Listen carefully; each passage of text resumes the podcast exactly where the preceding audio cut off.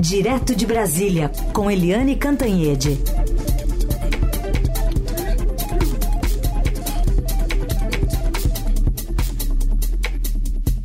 Oi, Eliane, bom dia. Bom dia, Heisen, bom dia, Carolina, e bom dia você, nosso ouvinte. Bom dia, Eliane, bem-vinda. Bom, a gente começou esta terça-feira com militares que integraram o gabinete de intervenção federal lá no Rio de Janeiro em 2018 e empresários sendo alvos da Operação Perfídia, deflagrada pela PF, para investigar supostas fraudes na verba do programa que custou mais de um bilhão de reais. O general Walter Souza Braga Neto, nomeado interventor na época, né?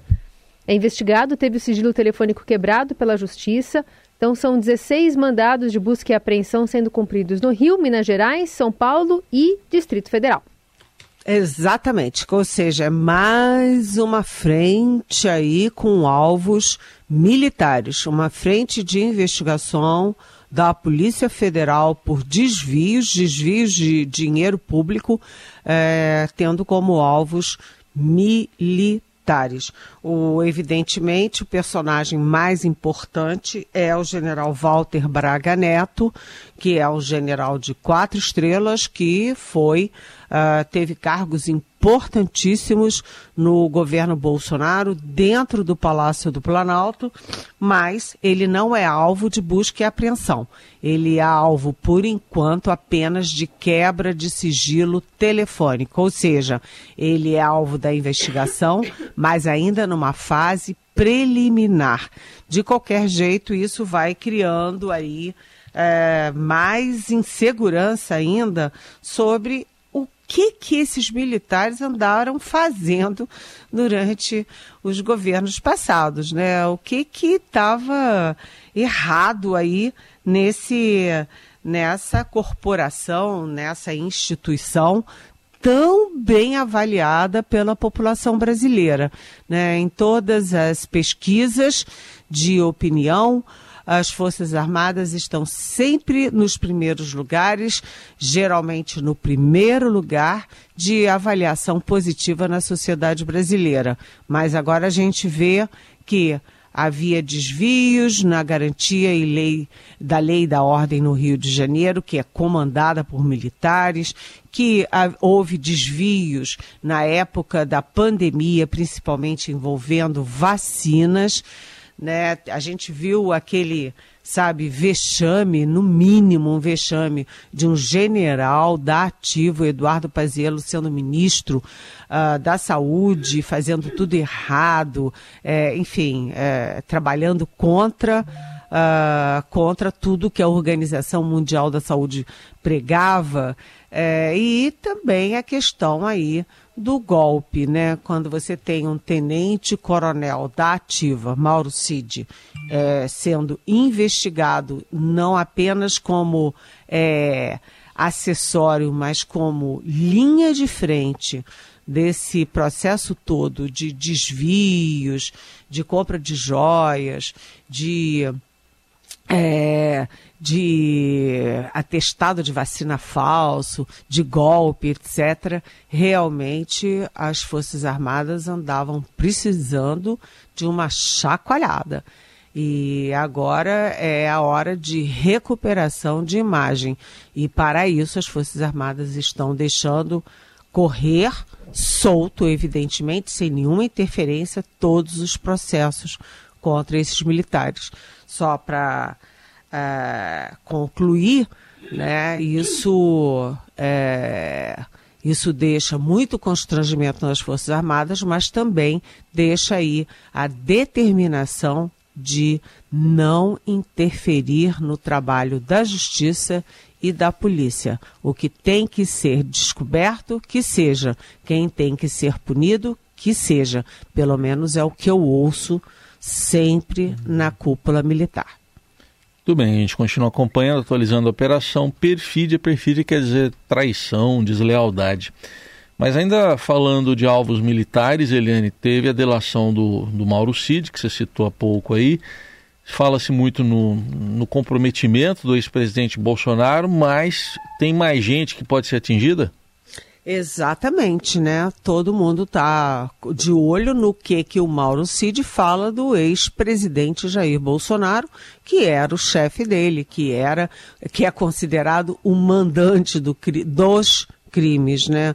O Mauro Cid é considerado executor e todo executor tem um mandante.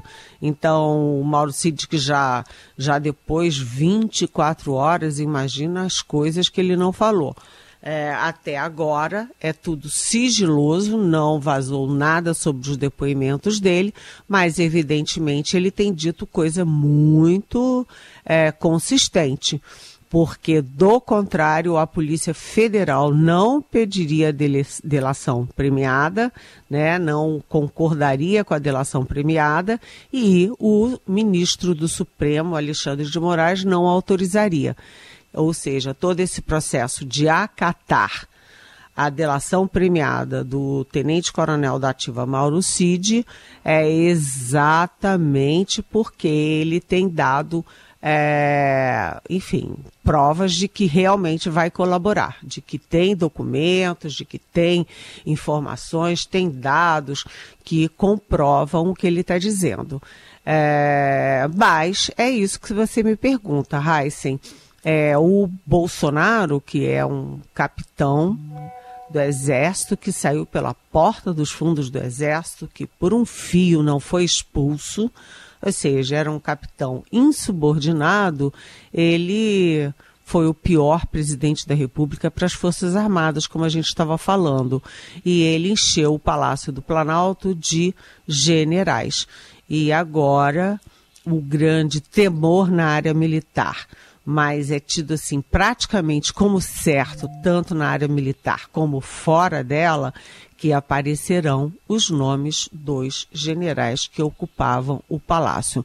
Afinal das contas, tudo aquilo acontecia, vou repetir, é, o esquema das joias, o uso do avião da FAB para pegar joias que, enfim, que seriam é, praticamente roubadas do, uh, da União para botar na casa do Bolsonaro. Né? O esquema de venda de joias no exterior, atestados falsos de vacinas. É, vazamento de é, inquérito sigiloso da Polícia Federal, é, aqueles pagamentos, aquelas contas milionárias do Mauro Cid com dinheiro vivo para Michele Bolsonaro. Será que o general Augusto Heleno, que é tríplice coroado, sempre foi primeiro lugar no Exército, não sabia de nada? Ele era o chefe do GSI. O GSI que tem as informações, que tem a inteligência na mão. Será que o general, o próprio general Braga Neto, não sabia de nada? Ele, que inclusive foi vice na chapa do Bolsonaro em 2022. Será que o general Luiz Eduardo Ramos, que estava dentro, que ocupou a chefia da Casa Civil, que ocupou a Secretaria de Governo, ele também não sabia de nada? O que, que eles estavam fazendo lá dentro? Que acontecia tudo aquilo e não sabiam de nada. Então, esses nomes agora devem estar de cabelo em pé e uh, há um grande temor ou uma grande, vamos dizer, quase uma certeza de que esses nomes também virão à baila na delação do Mauro Cid. Seguimos aqui com a Eliane Cantanhede, fala conosco direto de Brasília. Eliane, falando um pouquinho sobre o Supremo Tribunal Federal e algumas decisões que tem tomado, tem uma polêmica, por exemplo, envolvendo a questão da, da delação premiada de Mauro Cid, que tem gente que entende que ela pode ser contestada, por exemplo, pela defesa do, do ex-presidente, porque é um acordo que foi firmado com a Polícia Federal, homologado pelo ministro do Supremo, Alexandre de Moraes, mas sem o aval do MP.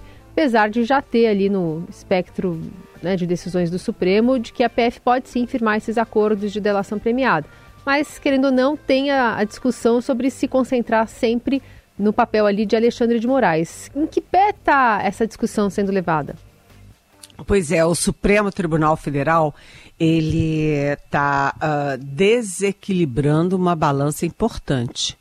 Né? Quando a gente vê tudo que a gente estava falando aqui na Rádio Dourado essa manhã, uh, o torniquete apertando uh, em torno do Bolsonaro, em torno do uh, Mauro Cid, em torno do Anderson Torres, em torno dos, das Forças Armadas, na, das Forças Armadas não, de militares na época do Bolsonaro, de um lado o Supremo aperta o torniquete contra o Bolsonaro e a, e a, turma do Bolsonaro, e de outro vai aliviando, aliviando, aliviando uh, o torniquete em relação aos alvos da Lava Jato. Isso cria um, um desbalanceamento né, que gera muitas dúvidas e gera insegurança na sociedade brasileira. Uma insegurança que chega, por exemplo, à Procuradoria Geral da República, independentemente de ter Augusto Aras lá ou não, até porque ele está saindo daqui a 15 dias, mas gera é, no Ministério Público em geral, gera é, no, na, na, no mundo jurídico, no mundo político e na opinião pública.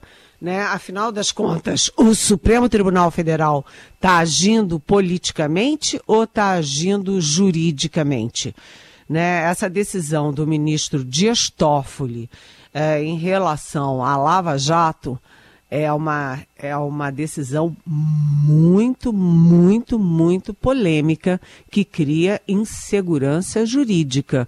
O Dias Toffoli, que foi advogado do PT, que foi muito próximo do Lula, muito próximo do partido, né, de repente, monocraticamente, anula todas as delações, todas as, as investigações do, da Odebrecht.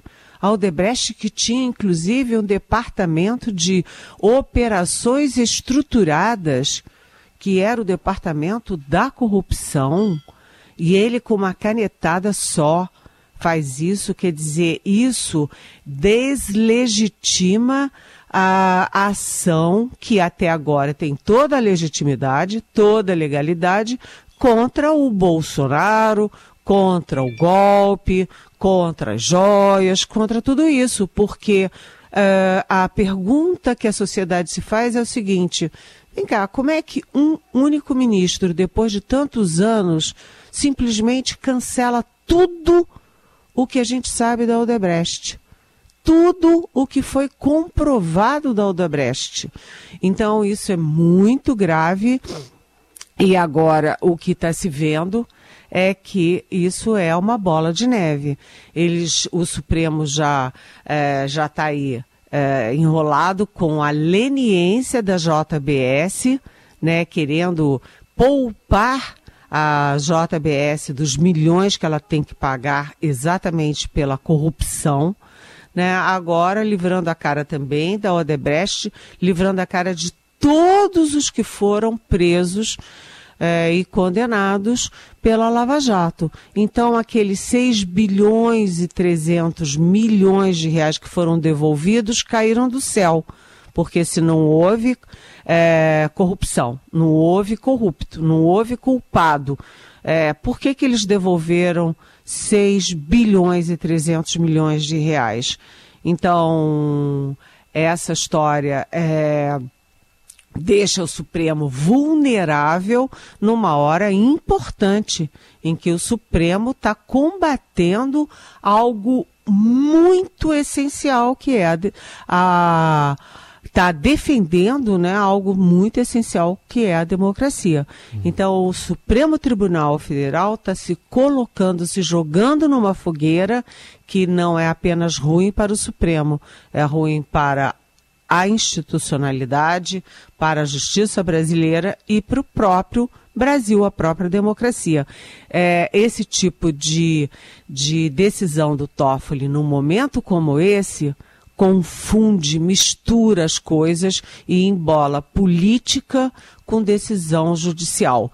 Então, é, é preciso que o Supremo se reúna e faça uma reflexão sobre o que está acontecendo lá dentro, gente. E na questão específica que Carolina me fala, é, da da, da PGR com a, a Polícia Federal, isso é um caso já decidido de que a Polícia Federal tem sim prerrogativa de fazer delação premiada, mas o Ministério Público nunca aceitou isso. Só para concluir, a Associação Nacional dos Procuradores da República, a NPR, entrou com um recurso no Supremo Tribunal Federal contra a decisão monocrática do ministro Toffoli, é, acabando, né, é, incinerando a Lava Jato de uma forma muito surpreendente. Então, é, o Supremo está tá no foco. Bom, Helene, outro assunto importante do dia, saiu o ranking da educação da OCDE, que é a Organização para a Cooperação e Desenvolvimento Econômico, e isso mostra que o Brasil está investindo na educação menos de um terço do que os países da OCDE investem. É, exatamente. Essa reportagem do Estadão de hoje é muito, sabe, é muito importante. Eu sugiro para todo mundo ler, sabe? Porque a educação é a base de tudo. Se você quer um país realmente democrático, é, um país democrático dá condições iguais para os seus cidadãos terem uma luz, né? Uma luz ao sol. E o Brasil investe menos de um terço, como você disse, Heisen, menos de um terço do que os países desenvolvidos é, investem na educação básica. E aí é uma coisa interessante, porque o, no ensino superior, que é o ensino da elite, o gasto por aluno é semelhante ao das uh, nações da OCDE. Né? Então, tem uma inversão de prioridades. O Brasil investe muito menos na educação básica, que é a, ali a alavanca da igualdade, e investe parecido lá no topo. Né, que é o ensino superior, que é um ensino de acesso quase quase e cada vez menos restrito para a elite brasileira. Ou seja, o ensino brasileiro, em vez de reforçar a igualdade, está reforçando a injustiça social. E há também uma questão muito importante na que é o ensino técnico, um país imenso como o Brasil, que precisa se industrializar cada vez mais, que precisa criar emprego, que precisa preparar bem a sua mão de obra, precisa ter um ensino técnico de primeira qualidade e grande abrangência. Mas o Brasil tem umas piores, uma das piores taxas de ensino técnico. Então, é preciso discutir a educação brasileira. É, como diria Cristóvão Buarque, ex-reitor da UNB, ex-ministro da Educação, demitido pelo, pelo então presidente Lula e ex-governador do Distrito Federal, é educação educação, educação. E a gente tem, aliás, eu queria fazer justiça aqui, porque nós temos um grande trunfo no Estadão nessa área, que se chama Renata Cafardo. Ela é repórter e colunista nessa área de educação, uma das grandes especialistas nessa área na imprensa brasileira. E isso é importantíssimo, porque é, a educação, gente, Olha, sem educação a gente não vai a lugar nenhum. É isso. E sempre em cima do lance também. Muito é bom. verdade. Eliane Cantanhede, ela está aqui conosco sempre de segunda a sexta. Você pode mandar suas perguntas com a hashtag Pergunte para Eliane aqui nas nossas redes sociais ou pelo nosso WhatsApp. Lembrando que a coluna dela fica sempre disponível para você ouvir também em versão podcast assim que ela já sai do ar aqui, a gente já publica também. Eli, obrigada. Até amanhã. Até amanhã. Beijão.